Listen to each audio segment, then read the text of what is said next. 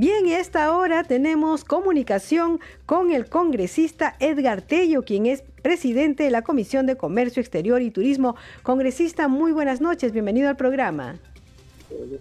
Buenas noches a todos los oyentes de, de Televisión del Congreso, de TV y Radio del Congreso. Sí, congresista, eh, ustedes han sesionado, la Comisión de Comercio Exterior ha sesionado hoy en Tacna porque justamente están preocupados por el tema de eh, Sofre Tacna, es decir, presentar mejores opciones para los empresarios y para las personas que habitan esa ciudad. Así es, ayer hemos hecho una audiencia pública, hoy ha sido la, sesión de, la segunda sesión descentralizada de la Comisión de Comercio Exterior y Turismo, donde hemos recogido la problemática, necesidades, propuestas para reactivar el sector comercial y económico de la región de Tacna, de los comerciantes, de los trabajadores, de los diferentes sectores, ¿no? del turismo, que incluso con estas con estos pedidos que están haciendo para instalar una mesa de trabajo y pueda trabajarse eh, en tener mejores condiciones, indudablemente va a beneficiar a la población de Tacna y será un referente para todo el país para incentivar el turismo, el comercio y también promover la, el desarrollo y el progreso comercial y económico que necesita la región, como lo necesitan también otras regiones. ¿Cuáles las principales eh, inquietudes que tiene la población ahora que usted ha podido conversar directamente con ellos allá en Tacna? Bueno, el arancel, ¿no? Ellos plantean que el arancel debe ser reducido al 50% para darle mayores flexibilidad y facilidades en la comercialización, ¿no? Que es una traba países vecinos tienen flexibilidad ah, para poder de alguna manera vender a los turistas, a los ciudadanos, y ello indudablemente les, es una, una barrera que quieren que se supere. Y esta modificación en arancel hará posible que se reactive la economía porque venimos saliendo de la pandemia donde se cerraron fronteras, bueno, ahora se están abriendo. ¿E-, ¿Estos cambios que ellos están pidiendo mejorarán esta situación? Eso es lo que se espera, que esto mejore, porque ya Tacna, de acuerdo a la versión de los comerciantes, de la Sofratagna, de diferentes sectores, parece que se ha congelado en el tiempo, ¿no? Parece que se ha olvidado. Entonces, hasta al extremo, ¿no? De que cualquier autorización de, de importación de colonias tienen que traer, o mejor dicho, tienen que solicitar a Lima que les autoricen todavía. Y eso demora un trámite de un mes, dos meses, entonces la pregunta es, ¿para qué se ha descentralizado eh, la administración del Estado en los gobiernos regionales si todavía sigue centralizado? Y eso que aquí en Tacna hay oficinas de, descentralizadas, pero no, no están cumpliendo su papel, solamente su papel de fiscalizador y no están cumpliendo el papel de, de dar las facilidades para que puedan los comerciantes eh, comercializar los productos. Y en esta mesa de trabajo eh, participarán representantes del Ejecutivo. Así es, ¿no? Representantes del Ejecutivo, del Legislativo, de los gobiernos locales, regionales, eh, los comerciantes, la sofratana, todos los sectores involucrados, ¿no?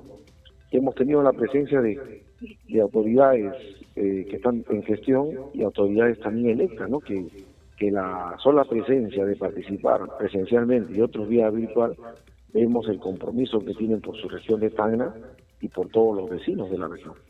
Escuchábamos que usted durante la sesión decía que había facilidades que se daban en otros países que acá todavía no se habían implementado. ¿A qué exactamente se refería? Bueno, hay diversas facilidades, ¿no? Para poder de alguna manera eh, comercializar los productos, ¿no?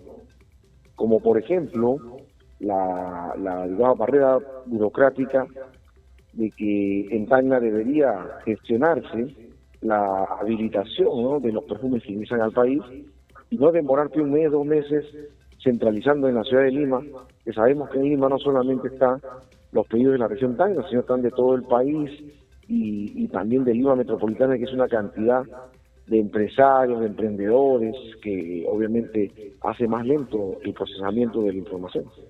Decía usted que había problemas en el sistema y que quizás era necesario que pongan más personas a trabajar en este tema. Bueno, ese es en el control fronterizo. Hemos eh, constatado el día de ayer en una audiencia pública, no, o, perdón, una visita eh, inopinada. Hemos llegado al control fronterizo de Santa Rosa, que es parte de la frontera con Chile, y hemos encontrado que la gente reclama de que hay mucha demora para ingresar al país, mientras en Chile, con códigos QR, solamente pasan su celular con el código QR y inmediatamente pasa.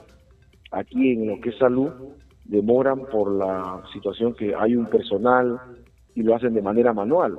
En migraciones también tienen, tienen limitaciones, ¿no? Y esa es la parte tecnológica que debe modernizarse, ¿no? Los QR para acelerar la atención y el ingreso al país, que va a permitir también que más turistas, más extranjeros puedan ingresar al país y puedan también hacer reactivar la economía al interior de nuestro país, ¿no? Y este problema no solamente es en Dagna, ¿no? Hemos visto también que la semana pasada en la sesión de Central en Tumbes hemos visto que hay el mismo problema, ¿no? Que los ecuatorianos que desean pasar también se hacen esperar cinco o seis horas y obviamente por decir un ejemplo, ¿no? Vienen de repente en la mañana, quieren pasar un almuerzo, compartiendo un almuerzo por el Día de la Madre, indudablemente si vienen a las 8, 9 de la mañana, 6 horas de espera, prácticamente estarían entrando 3, 4 de la tarde.